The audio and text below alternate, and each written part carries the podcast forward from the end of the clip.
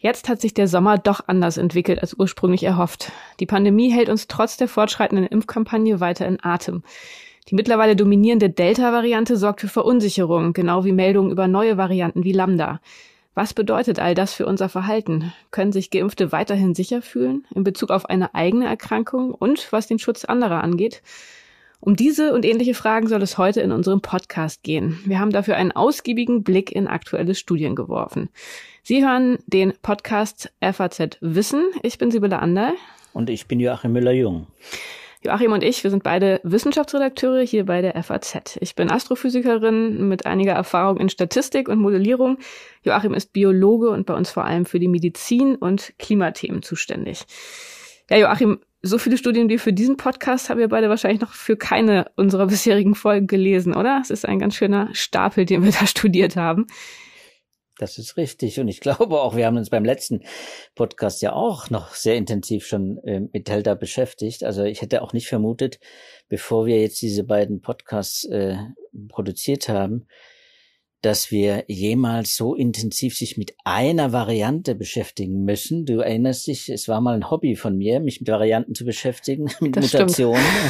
und plötzlich, äh, plötzlich wird man überdrüssig. Und ich glaube, es werden auch viele Zuhörer wahrscheinlich auch so empfinden, dass man, dass man gar nicht mehr so richtig äh, durchblickt und äh, gar nicht das Ganze mehr im Detail verfolgen kann was genau jetzt passiert. Aber ich glaube, bei Delta müssen wir eine Ausnahme machen. Da müssen wir genau hingucken, weil das ist wirklich eine Variante, die weltweit für Furore sorgt und die auch wirklich äh, auch auch natürlich virologisch interessant, epidemiologisch wichtig ist und äh, medizinisch eben auch einiges äh, ja ja an Überraschungen bereitgehalten hat bis jetzt. Na, in der vergangenen Woche gab es ja einen Bericht vom amerikanischen CDC, von den Centers for Disease Control. Das hat das ja auch so ein bisschen Control and Prevention, äh, nicht zu vergessen. Das hat das ja so ein bisschen auch hier nochmal ähm, verstärkt losgetreten, die Diskussion über Delta, wo sich viele gefragt haben, ist Delta jetzt wirklich so viel gefährlicher? Was heißt Delta für die für die Geimpften? Ähm, lohnt sich die Impfung überhaupt noch, wenn Geimpfte auch äh, jetzt ungeimpfte genau oder genauso in, infektiös sind wie ungeimpfte? Also wenn gar nicht mehr klar ist, dass eine Impfung einen Schutz für andere garantieren kann. Ähm, insofern, genau wie du sagst, ich glaube, das ist jetzt eine Variante, die ähm, für besonders viele Fragen gesorgt hat und insofern tatsächlich ein guter Anlass, mal zu gucken, was wir schon alles wissen. Ich war auch überrascht. Ich dachte, so lange kursiert Delta ja noch gar nicht. Da wird es nicht so viele Studien geben. Aber tatsächlich, äh, wenn man mal sich ein bisschen hineingräbt in die aktuelle Studienlage, dann findet man doch ganz schön viel. Insofern stehen wir jetzt vor der Herausforderung, diesen riesengroßen Wust an Studien irgendwie zu strukturieren. Du hast in der heutigen Zeitung, also in der Donnerstagsausgabe, schon einen großen Artikel geschrieben zu Delta. Am Sonntag in der Ausgabe wird auch noch mal ein großer Artikel sein. Ähm, da werden dann auch noch andere Referenzen wahrscheinlich auftauchen als die, die wir jetzt heute in unsere Shownotes packen. Ich würde vorschlagen, so als Grobstruktur für den heutigen Podcast, dass wir zuerst nochmal über die Impfung reden. Also wirken die Impfungen noch gegen Delta?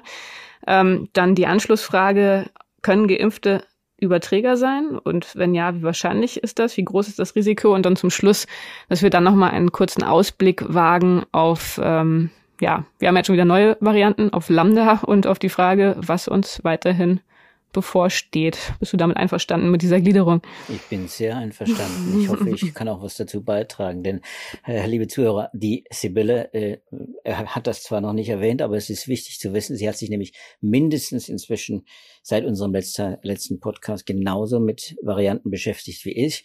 Ich äh, befürworte das sehr und bin sehr froh und sehr erleichtert. Wir werden auch am kommenden Sonntag, wird sie einen großen Beitrag dazu haben, auch in der Sonntagszeitung.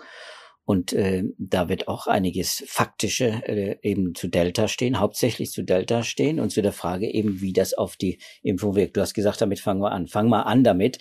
Äh, du hast ein Paper, äh, New England Journal of Medicine, ist ja ein ganz wichtiges Medizinjournal. Da hast du etwas äh, mal genauer betrachtet, äh, wie denn nun Impfungen äh, gewissermaßen durch die Ausbreitung der Delta-Varianten, und zwar der massiven Ausbreitung der Delta-Varianten, beeinträchtigt werden oder eben nicht. Mm, genau, das war so das, ähm, die, die Studie, die ich dazu gefunden habe, die ich jetzt erstmal so am überzeugendsten fand, ähm, es ist natürlich wie so oft ein methodisches Problem bei diesen Fragestellungen. Am liebsten würde man ähm, randomisierte Kontrollstudien durchführen, also wo man halt wirklich eine, eine Gruppe von Geimpften mit einer statistisch äquivalenten Gruppe von Ungeimpften vergleicht, um da dann zu gucken, was die Unterschiede sind. Ähm, das ist gerade in Hinsicht auf Varianten natürlich nicht so richtig einfach zu machen, beziehungsweise es ist eigentlich nicht zu machen. Man muss sich da irgendwelche anderen Dinge ausdenken und ähm, insofern ist diese Studie ganz interessant. Äh, die beruht auf Daten aus England. Wir haben das jetzt ja schon mehrfach gehört. In England, die haben ein sehr gutes System, Daten zu sammeln und verfügbar zu machen. Die sequenzieren sehr viel. Und diese Studie bezieht sich auf äh, rund 19.000 Fälle ähm, von positiv getesteten, symptomatischen Covid-19-Infizierten. Ähm, und da war die Strategie, dass man sozusagen methodisch versucht, so nah wie möglich an eine randomisierte Fallkontrollstudie heranzukommen, indem man die Daten von positiv getesteten symptomatischen Fällen mit negativ getesteten ähm, ja, Personen vergleicht und zwar in einer Art und Weise, dass man versucht, statistisch wirklich auch äquivalente Gruppen herzustellen. Und ähm, da haben sich äh, die entsprechenden Wissenschaftler angeguckt, wie die Impfung wirkt in Hinsicht auf symptomatische Erkrankungen und zwar ähm, einerseits für die Delta-Variante, andererseits für die Alpha-Variante, also die früher in Anführungszeichen britische Variante.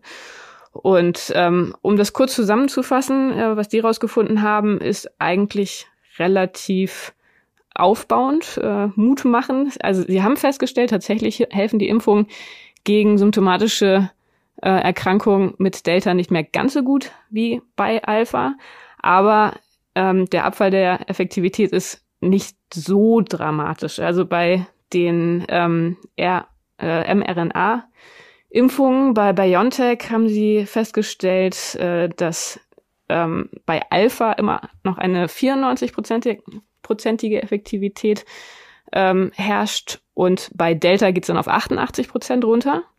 Also das heißt, wenn man eine Gruppe Geimpfter einer Gruppe Ungeimpfter entgegen gegenüberstellt, dann werden 88 Prozent der Erkrankungen in der Gruppe der Ungeimpften in der Gruppe der Geimpften verhindert. Weiß nicht, das klang jetzt, glaube ich, ein bisschen kompliziert, aber so, das ist ja die Idee hinter diesen Effektivitätszahlen. Genau. Und für Astra solltest du vielleicht auch erwähnen, auch wenn sie jetzt inzwischen nicht mehr verimpft wird in Deutschland, aber viele haben ja Astra auch äh, sich impfen lassen und äh, für die ist es ja auch wichtig, ob es da auch eine Reduzierung gab. Ja, bei Astra, eine leichte. da lag mhm. es bei Alpha äh, lag der Effektivitätswert bei 74 Prozent und der geht jetzt bei Delta auf 67 Prozent runter. Also das heißt, das ist auch immer noch okay, würde ich mal sagen. Also bei BioNTech ist es wirklich gut, muss man sagen. Da muss man sich jetzt keine ganz großen Sorgen machen und bei AstraZeneca ist es auch akzeptabel. Zumal es ja wirklich diese Zahlen äh, ja auch sich auf die symptomatischen Erkrankungen beziehen. Das heißt also äh, auch auf die naja, eben nicht schwerwiegenden und nicht äh, eben lebensbedrohlichen Erkrankungen, die ja vor allem äh, verhindert werden sollen durch die Impfstoffe. Das ist ganz wichtig nochmal zu sagen. Wir haben es öfter schon in diesem Podcast auch erwähnt. Die Vakzine funktionieren dann, wenn sie schwere Verläufe verhindern und äh, Todesfälle vor allem. Wenn sie Symptome erzeugen, dann können das ja ganz unterschiedliche, sehr leichte Symptome bis eben auch etwas schwere Symptome sein, ohne dass man jetzt in, in, die Klinik eingewiesen wird oder auch in die Klinik geht oder zum Arzt geht. Und es wird trotzdem dann, äh, und einige dieser Krankheiten werden eben trotzdem erfasst. Und deswegen muss man sagen, äh, eine 88-prozentige äh, Effektivität äh, beim mRNA-Impfstoff gegenüber den, der Delta-Variante, die hier ermittelt wurde, das ist schon, ich finde, ich finde schon außergewöhnlich äh, gut. Also wirklich, das ist wirklich spitz. Zumal wir, du hast es erwähnt, äh, hier es ja quasi mit Realweltdaten zu tun haben. Und das ist eben nicht vergleichbar mit, diesem, mit den Zulassungsstudien, wo diese 94 Prozent gemessen wurden. Zulassungsstudien sind eben genau kontrolliert. Da kennt man jeden einzelnen äh, Probanden und äh, von A bis Z und da wird auch genau verfolgt und da wird wiederholt untersucht und äh, also das ist eine ganz andere äh, Kontrolle, die man über äh, äh die Patienten und die, die, die Verläufe, die Krankheitsverläufe hat und deswegen kann man schon die Werte an sich gar nicht direkt vergleichen, aber sechs Prozent Unterschied ist ja wirklich auch nicht viel und das äh, ist, ist quasi fast vernachlässigt. Das wird im Prinzip, glaube ich, in der großen Linie kann man sagen, das sollten wir hier auch wirklich tun. Äh, die, äh, die Vakzine funktionieren immer noch gegen Delta, nach dieser Studie auf jeden Fall. Hm. Und du hast jetzt ein gutes Stichwort geliefert, die Frage, wie sieht es denn mit schweren Erkrankungen aus, mit den Hospitalisierungen?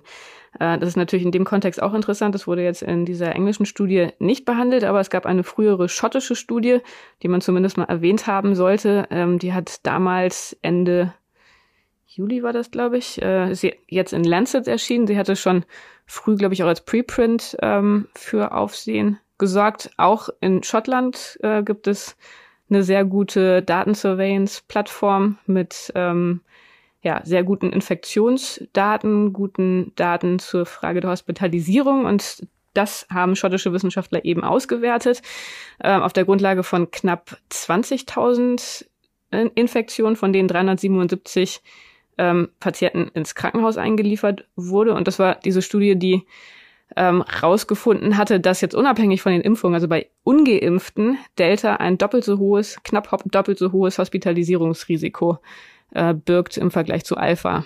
Das äh, war ja schon relativ. Zeigt nochmal die Gefährlichkeit von Delta. Ne? Ganz genau. Also. also. im Vergleich zur vorherigen Variante, wie gesagt, in Bezug auf Ungeimpfte. Die, die Studie hat sich aber auch angeguckt, wie das Ganze für die Impfung aussieht. Und ähm, kurz gesagt war das, was die gefunden haben, dass die Impfungen nicht ganz so wirksam sind in Hinsicht auf äh, die Verhinderung einer Hospitalisierung wie bei Alpha, aber sie sind schon auch immer noch ganz gut in Bezug auf Delta. Und ähm, also insofern ist es tatsächlich so, wie du gesagt hattest, nochmal zusammengefasst, auch bei Delta helfen die Impfungen gut. Sie helfen auch sehr effizient gegen Hospitalisierung, nicht ganz so gut wie bei Alpha, aber man muss auf jeden Fall sagen, ähm, die Impfungen kommen mit Delta doch gut klar. Ja, und da müssen wir vielleicht einflechten diesen Fall, über den du ja am Anfang kurz äh, gesprochen hast, den du erwähnt hast, äh, der Anlass für viele Medienberichte war und auch für viel Gesprächsstoff gesorgt hat, die CDC-Studie, in der im Prinzip äh, behauptet wurde, dass, äh, dass äh, die Impfungen äh, eben nicht schützen, äh, nicht ausreichend schützen, dass Geimpfte genauso infiziert äh, werden können, sich anstecken können und auch möglicherweise andere infizieren. Äh, und äh, in dieser Studie, wenn man sich die ansieht, äh, die kann man ja online, werden wir natürlich alles dann auch verlinken, online ja ansehen, auch da kann man nachlesen, wie wirksam die Impfstoffe im Bezug auf schwere Krankheiten, auf Hospitalisierung sind. Also wie gut äh, Impfstoffe nachweisen. Da muss vielleicht nochmal kurz erwähnen, das war äh, ein, ein mehrtägiges Event äh, in Massachusetts, äh, in einem County, äh, das äh, eine hohe Impfquote schon hatte und eigentlich keine Inzidenz, also null Inzidenz hatte quasi.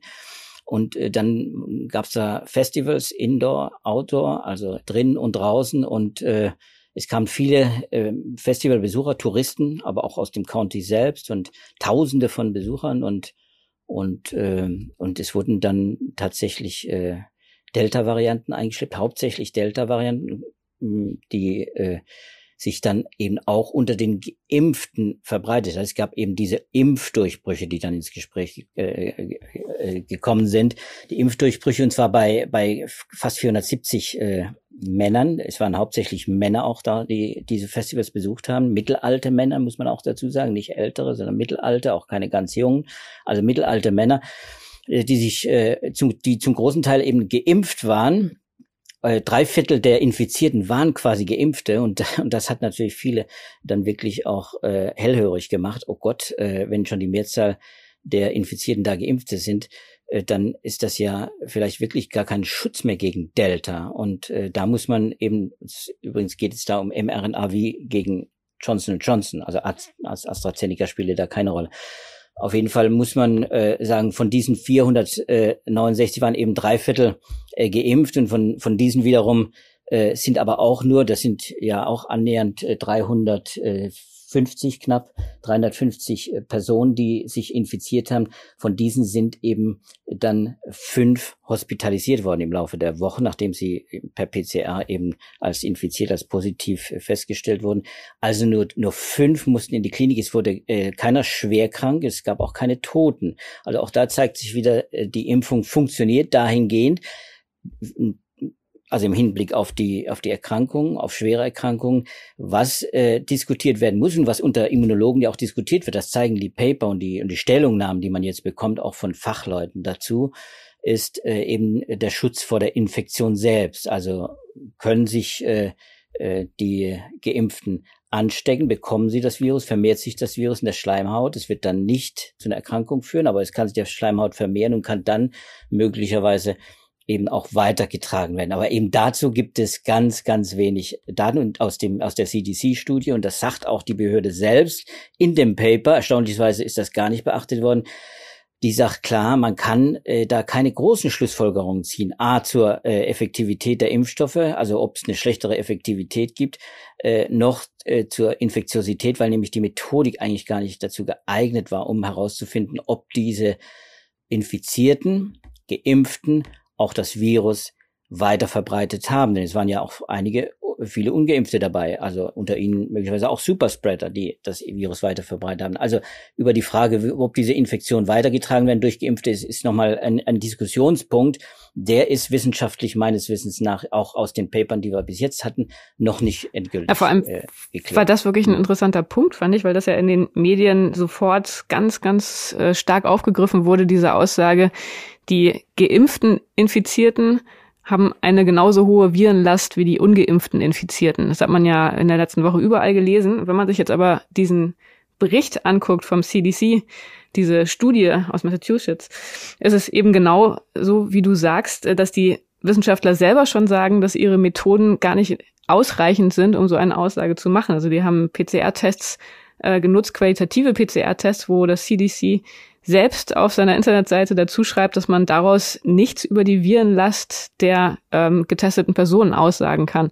Also ganz merkwürdige Eigendynamik, die das ähm, genommen hat. Diese in, den, in der Studie selbst sehr, sehr vorsichtig angedeutete Aussage, also eigentlich schon fast selbst direkt auch wieder zurückgenommen in der Studie, ähm, die ja bei vielen für einige Panik gesorgt hat. Also insofern ja. ein interessanter Punkt, da nochmal nachzulesen.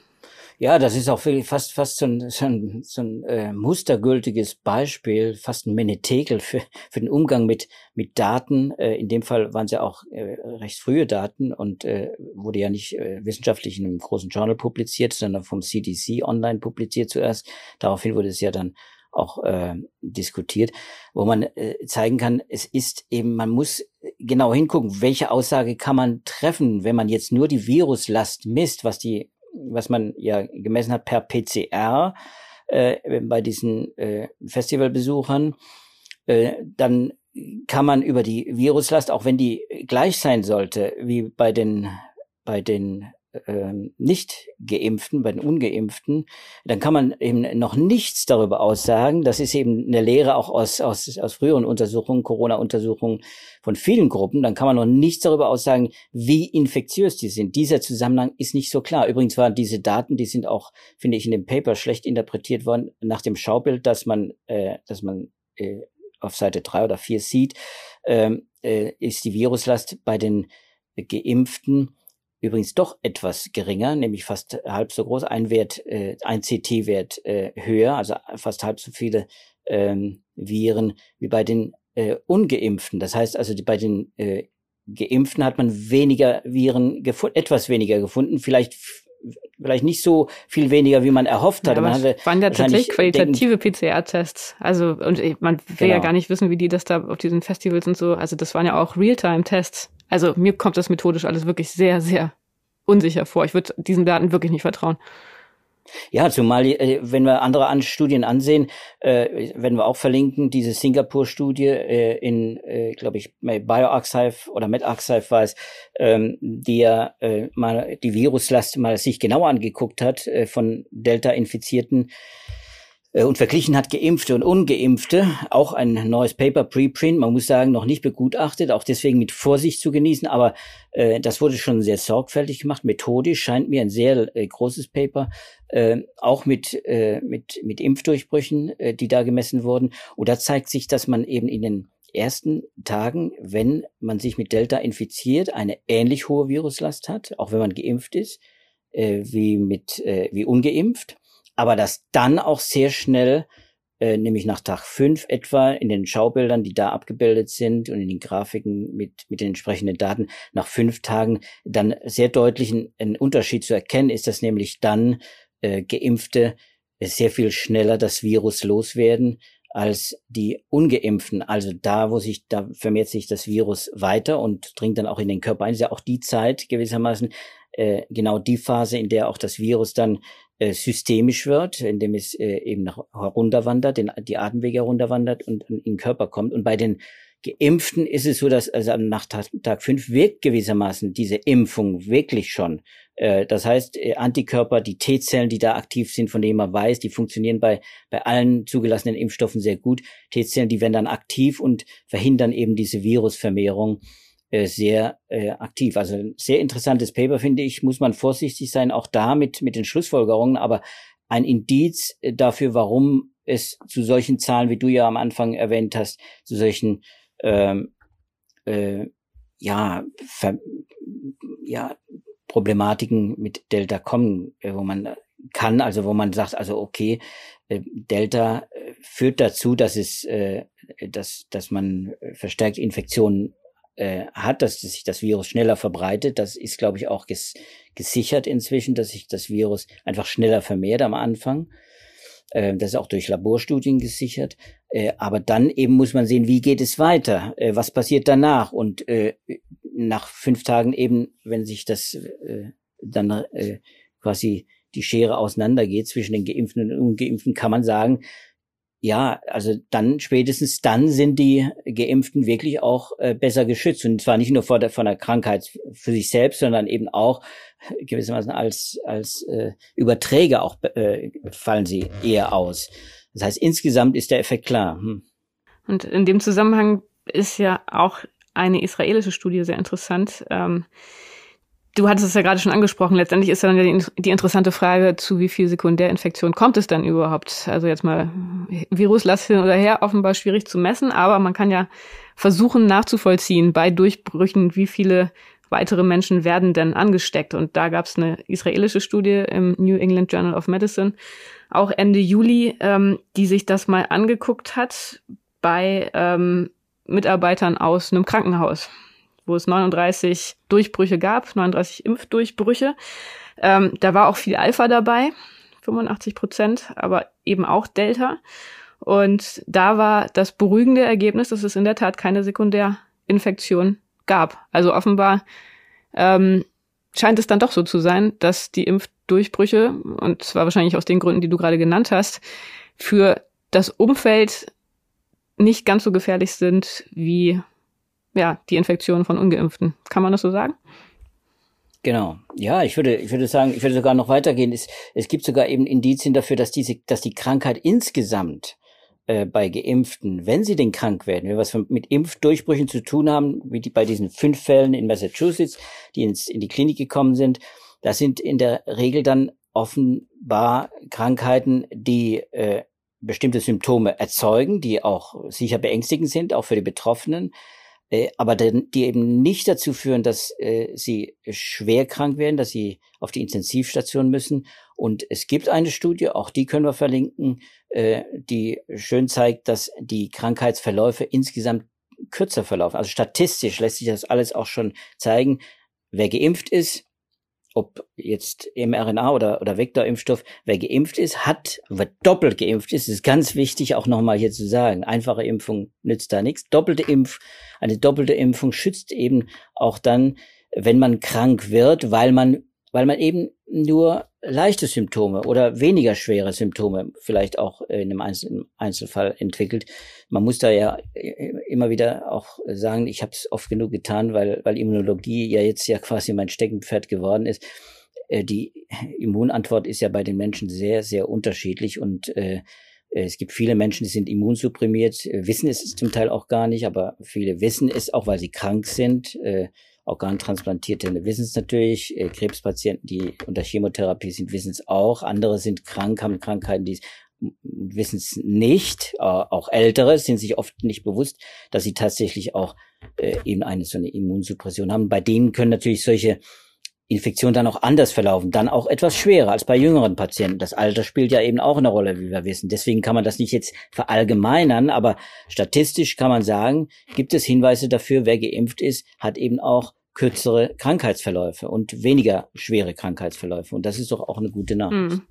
Ähm, zumindest erwähnen würde ich gerne noch die Laborstudien, die es mittlerweile ja auch schon gibt, äh, die auch noch mal die Wirkung der Impfung auf die Delta-Variante in den Blick nehmen. Da gibt es eine ganze Reihe. Die Hersteller der Impfung haben verschiedene Studien gemacht. Es gab aber auch unabhängige Studien.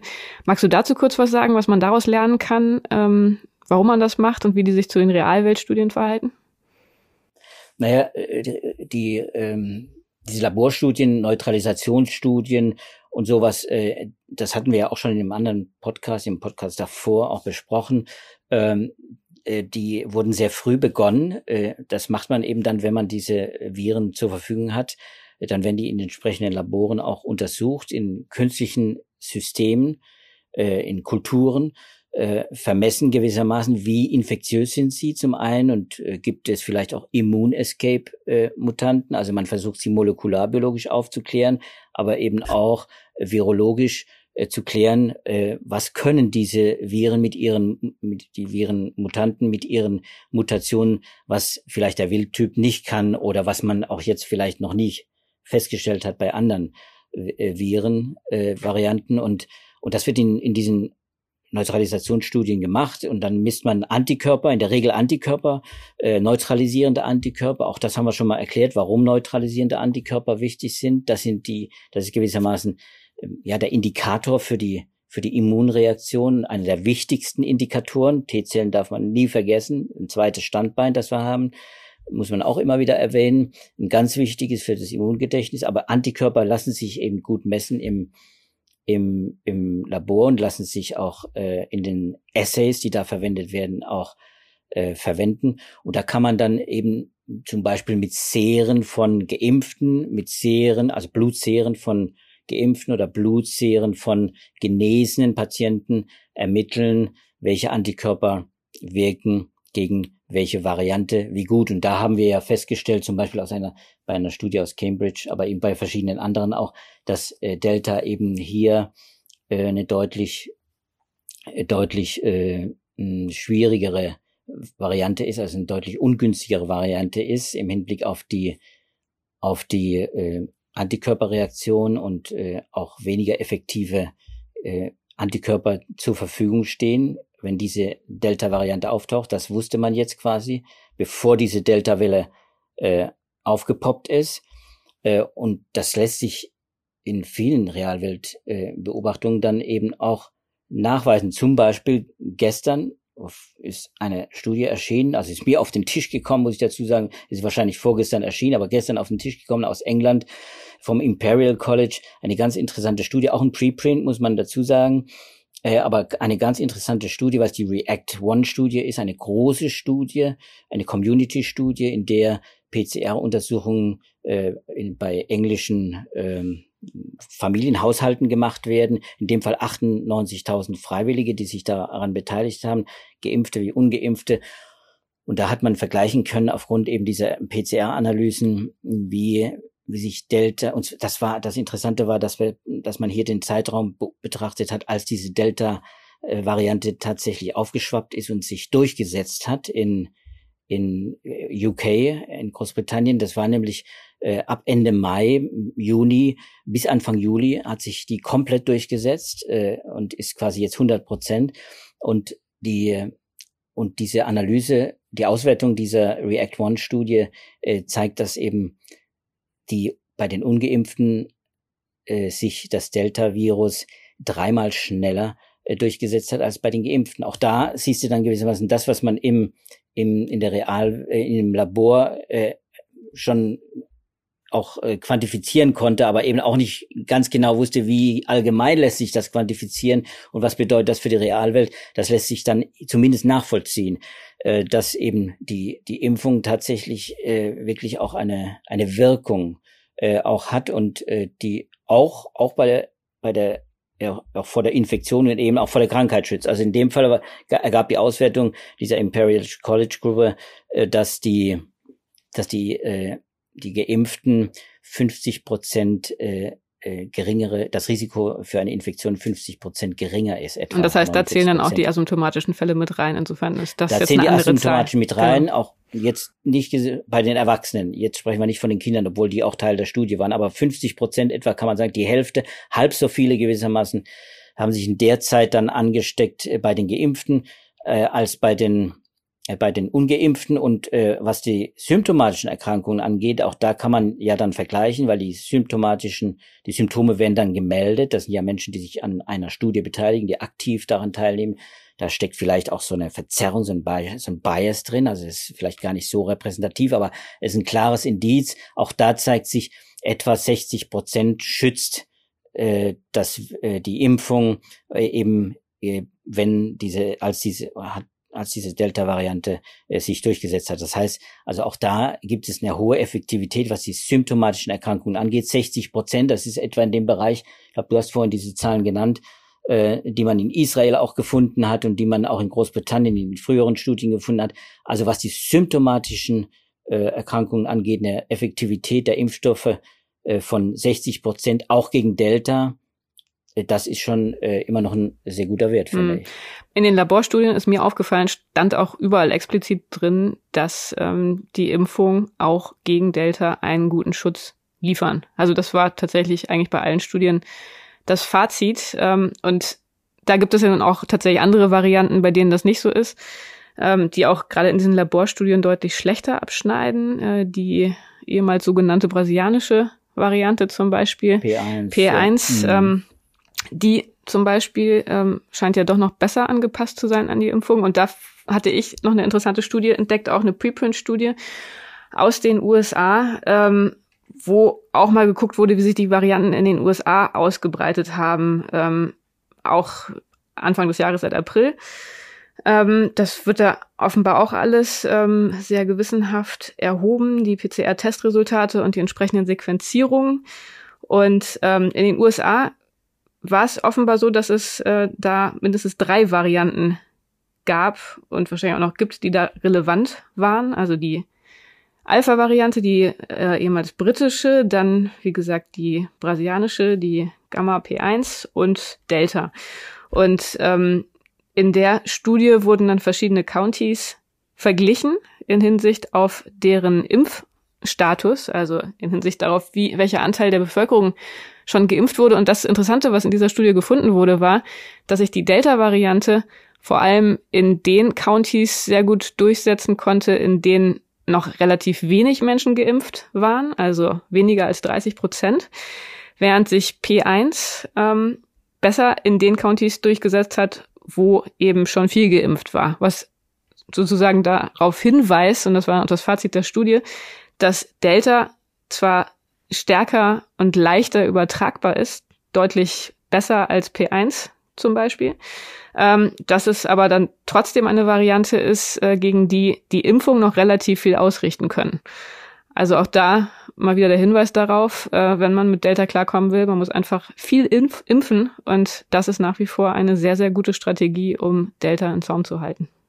Ja, ja, und dieser Effekt ist ja heute noch äh, sehr gut zu beobachten. Also wenn man diese Entwicklung, also jetzt in den USA sehr gut zu beobachten, äh, dort äh, muss man ja sagen, ist äh, die neue Welle äh, inklusive nicht nur Neuinfektionen, also nicht nur Inzidenzen, sondern eben auch Hospitalisierungen und auch Todesfälle in den Staaten, nämlich vor allem in den südlichen Staaten, Louisiana, Florida, Arizona, also viele Staaten, in denen relativ wenig geimpft wird, weil die Politik auch quasi gegen die Impfung gearbeitet hat, muss man auch ergänzen, dass in den Staaten äh, die Welle jetzt gerade hochschwappt und zwar steil nach oben schwappt. Äh, Florida hat, glaube ich, im Moment gerade die allerhöchsten Zahlen überhaupt äh, in der ganzen Pandemie, Infektionszahlen und Hospitalisierungen In Oklahoma gibt es, glaube ich, kein einziges freies Intensivbett. Also, und das geht jeweils, dreht sich alles immer um Delta. Delta hat sich ausgebreitet und es breitet sich eben vor allem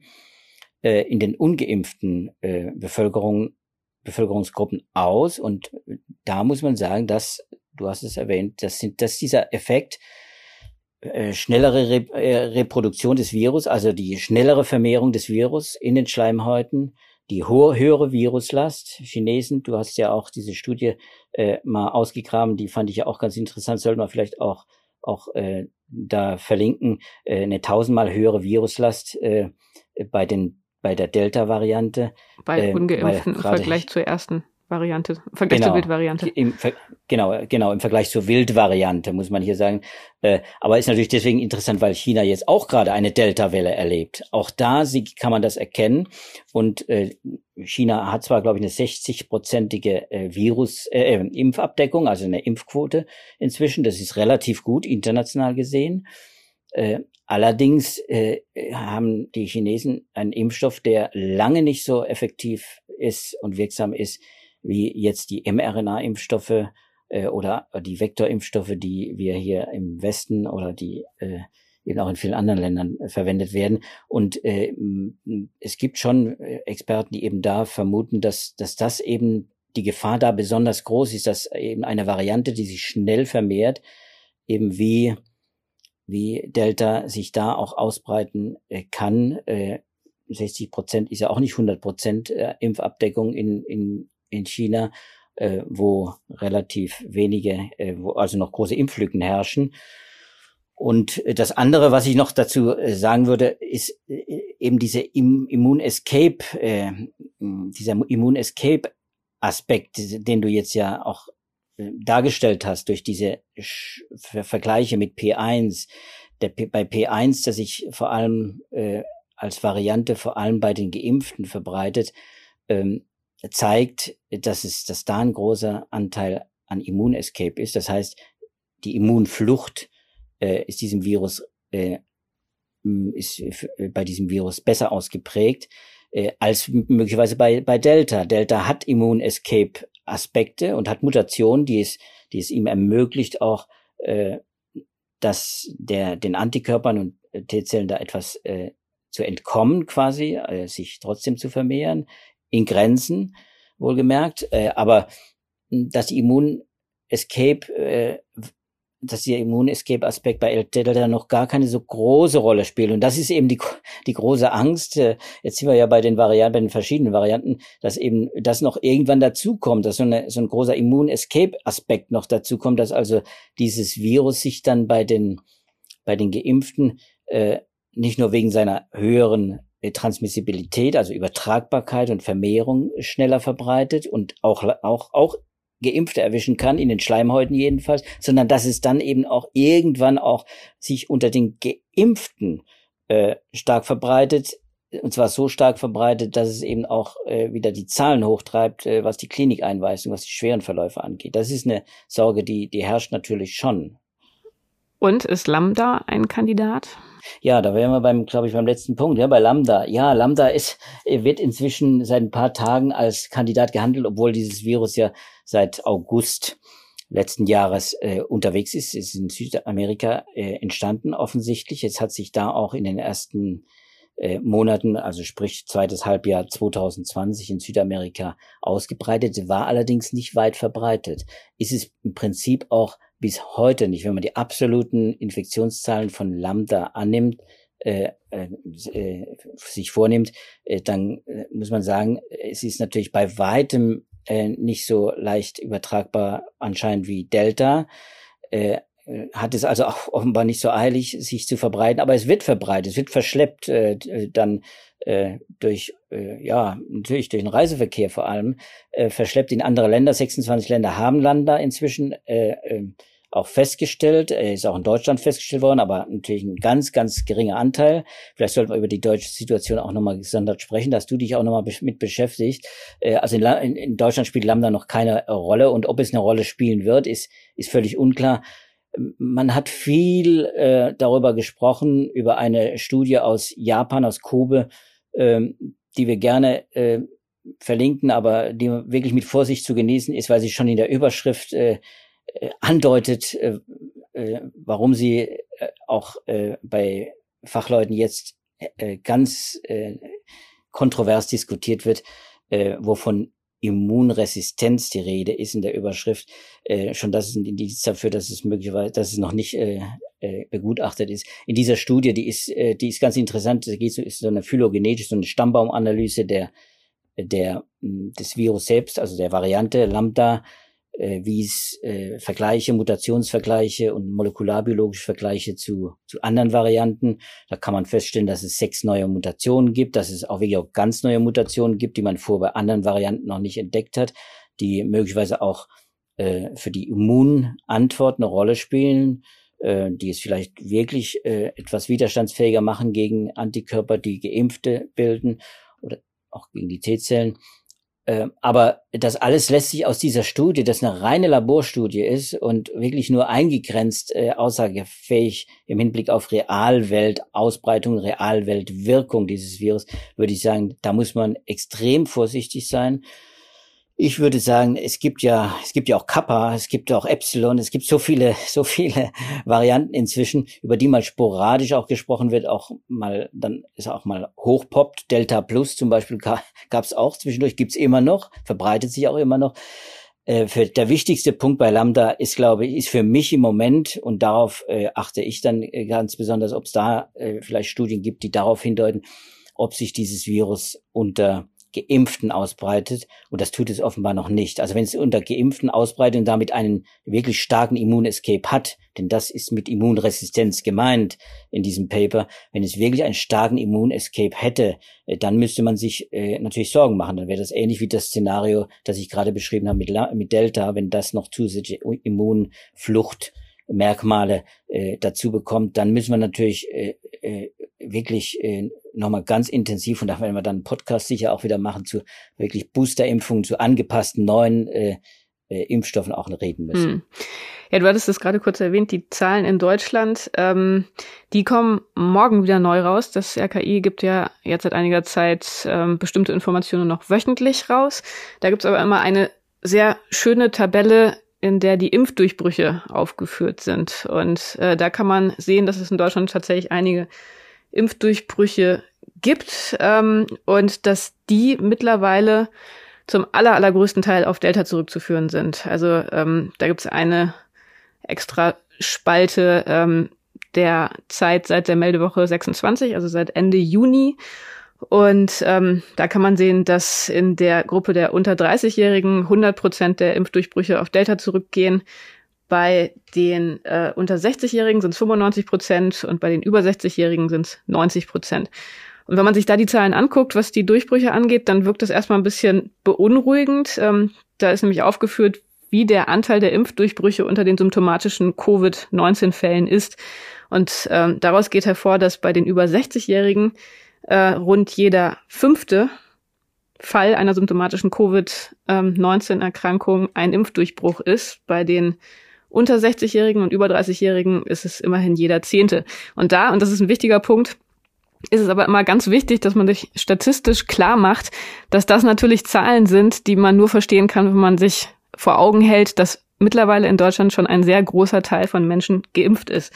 Also bei den über 60-Jährigen sind es 70,3 Prozent und bei den über ähm, 30-Jährigen sind es 40,7 Prozent, also die 30 bis 60-Jährigen. Und wenn man das rausrechnet, also diesen Effekt, dass das Virus sowieso schon zu einem großen Teil mit Geimpften zu tun hat und eben gar nicht mehr so viel mit Ungeimpften, dann kommt das RKI auf die gleiche Effektivität der Impfung wie auch in der eingangs zitierten Studie aus dem New England Journal of Medicine. Und zwar kommt das RKI auf Zahlen von 87 Prozent Effektivität für die über 60-jährigen Geimpften und 88 Prozent für die zwischen 30 und 60-jährigen. Also ähm, gerade bei den Zahlen, wie gesagt, wichtig, wenn man sich die anguckt, sich da nicht zu sehr verunsichern zu lassen, denn äh, man muss da immer den Effekt der fortschreitenden Impfkampagne mit im Blick behalten. Ja, jetzt weißt du auch, Sibylle, warum ich über meinen Artikel äh, geschrieben habe, dass Delta kein Impfkiller ist. Also dass die, die Impfstoffe, die funktionieren einfach sehr gut in der doppelten, also in der vollständigen äh, Dosierung. Das muss man nochmal dazu sagen. Und es spricht auch nichts dagegen, dass irgendwann tatsächlich Auffrischungsimpfungen kommen. Die kommen ja, die sind ja für die ältere Generation auch quasi beschlossen äh, für den Herbst. Das ist auch wichtig, weil einfach äh, Immunität eben auch so einen Zeitfaktor hat. Der nimmt ab mit der Zeit. Die Antikörper verschwinden aus dem Blut. Also äh, die Boosterimpfungen werden wichtig werden. Aber eben, wir brauchen uns keine Sorgen machen, dass äh, wir dann äh, einen schlechten Impfstoff bekommen, wenn wir eine dritte Dosis erhalten, sondern äh, selbst die Impfungen, die jetzt im Umlauf sind, das sagte gestern in einem Pressegespräch der Charité-Immunologe Live Erik Sander, das fand ich sehr äh, beeindruckend, äh, selbst die Impfstoffe, die jetzt im Umlauf sind, die also nicht maßgeschneidert sind für eine der neuen Varianten, werden wahrscheinlich auch eben äh, in ihrer Wirkung bis dahin nicht nachlassen und werden eben immer noch schützen vor schweren Verläufen, vor Krankheit, schwer, schwerer Krankheit und Tod. Also das heißt, äh, die die Impfstoffe werden äh, noch eine ganze Zeit funktionieren und ob das irgendwann sich ändert, das hängt ein bisschen eben von dieser von der Evolution des Virus ab und von vielleicht auch von neuen Varianten, die ja auch immer sich weiterentwickeln. Und wenn du erlaubst, Sibylle, wir haben 45 Minuten, aber wenn du erlaubst, will ich ein Wort noch mal verlieren, weil das glaube ich sollten wir immer wieder erwähnen und das tun haben wir bis jetzt auch immer stetig getan, aber das muss man sich äh, einfach nochmal immer vor Augen halten, wenn man über Qualität von Impfstoffen spricht und Effektivität und sowas, äh, von Wirksamkeit. Äh, entscheidend sind, wie, wie entscheidend ist, wie wir mit der mit der äh, Pandemiebekämpfung weiter äh, umgehen. Also ob wir jetzt einfach Pandemiebekämpfung einstellen äh, und die Fallzahlen nach oben äh, äh, äh schießen lassen, äh, durch die Decke schießen lassen, wie das in manchen Ländern passiert, eben zum Beispiel in den USA, in einigen Bundesstaaten, oder ob wir äh, eben die Fallzahlen drücken. Und das äh, schränkt eben die Evolution des Erregers ein und das verhindert, dass Varianten sich auch weiterentwickeln können. Denn die Variantenentwicklung ist nicht zu Ende mit Delta oder mit Lambda. Die wird weitergehen. Ob sie zu Ungunsten äh, der, der vulnerablen Menschen und uns allen vielleicht auch äh, sich weiterentwickelt, das wissen wir ja nicht. Aber klar ist, die Fallzahlen und damit die Inzidenz, die ist nach wie vor wichtig, die muss niedrig sein, äh, um dem äh, Virus möglichst geringe Chancen zu bieten, sich auszubreiten und sich zu verändern. Hm, ganz wichtiger Punkt. Hm. Ja, in der Tat, sehr wichtig, sich das immer wieder vor Augen zu halten, dass vergisst man oder vergessen viele immer wieder und sehr schnell, wenn dann das Argument kommt, dass hohe Inzidenzen ja gar nicht mehr schlimm sind, wenn die Leute nicht schwer erkranken. Die Mutationen sind da immer ein ganz, ganz wichtiger Aspekt.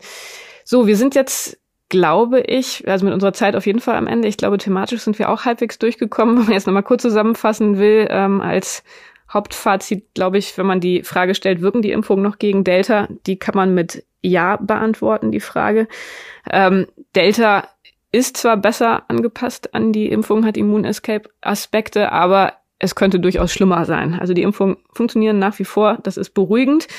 Ähm, können Geimpfte Übertrag Überträger sein? Ja, das können sie, aber das haben wir ausgiebig diskutiert deutlich seltener. Äh, was die Virenlast angeht, da sind äh, einige Studien noch mit großen Unsicherheiten behaftet. Es sieht so aus, als wäre das tatsächlich auch ähm, keine sehr große Gefahr. Ähm, ja, und dann müssen wir jetzt einfach gucken, wie es weitergeht mit den Varianten. Man kann, glaube ich, als Fazit ziehen, Delta ist sehr ansteckend, hat eine hohe Virenlast, hohe Transmissibilität, aber in Bezug auf die Impfungen kommen wir mit Delta noch relativ glimpflich davon. Das wäre jetzt mein Fazit. Ist dem noch was hinzuzufügen, lieber Joachim? Ich würde mich dem 100% anschließen und es auch dabei belassen. Genau. Gut. Ähm, ja, das war unser Podcast für heute. Ähm, das war jetzt sozusagen unser Insel-Podcast nach dem Urlaub von Joachim und vor meinem Urlaub, wie man mir vielleicht heute schon anhört. Ich äh, brauche jetzt auch mal Urlaub und werde jetzt äh, zwei Wochen nicht da sein. Insofern gibt's den nächsten Podcast in drei Wochen. Ähm, wenn Sie thematische Anregungen haben oder Fragen oder andere Arten von Feedback, dann schreiben Sie uns gerne an wissenschaft.faz.de mit dem Betreff Podcast. Und wenn Sie die nächste Folge nicht verpassen wollen, dann abonnieren Sie uns gerne bei den üblichen Podcatchern. Wir freuen uns und hoffen, dass wir uns dann Ende August wiederhören. Bis dahin alles Gute und tschüss. Tschüss zusammen.